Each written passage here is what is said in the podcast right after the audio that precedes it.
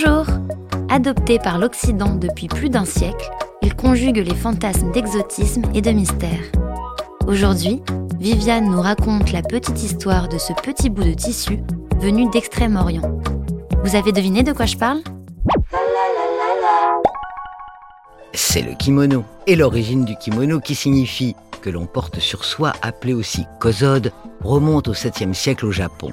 Il est alors considéré comme un sous-vêtement avant de devenir un symbole de la culture japonaise, arborant différents motifs et tissus. Au tournant du XXe siècle, les impressionnistes comme Claude Monet se passionnent pour l'empire du soleil levant, qui s'ouvre enfin sur le monde et collectionne les estampes nippones. Si bien qu'en 1904, Giacomo Puccini compose Madame Butterfly, incarnée par la soprano Géraldine Ferrat, vêtue d'un kimono. L'opéra est un succès et les mondaines se ruent sur les manteaux kimonos de Paul Poiret. Durant les années folles, l'actrice américaine Louise Brooks est l'objet de tous les fantasmes dans le Loulou de Pabst sorti en 1929. La même année, elle pose en kimono et en popularise le port outre-Atlantique.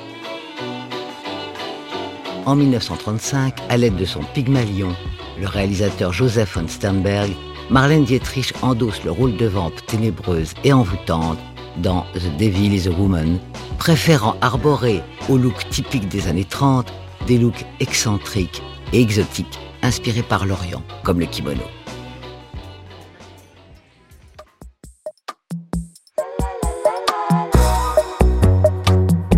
La Petite Histoire 2 est un podcast coproduit par TV Only et Initial Studio adapté du magazine audiovisuel éponyme, produit par TV Only, Jean Monco et Séverin Delpont, imaginé et commenté par Viviane Blassel et écrit par Benjamin Doise sous la direction de Viviane Blassel.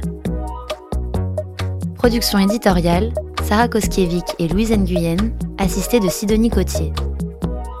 Montage et musique, Johanna Lalonde. Avec les voix de Viviane Blassel et Louise Nguyen.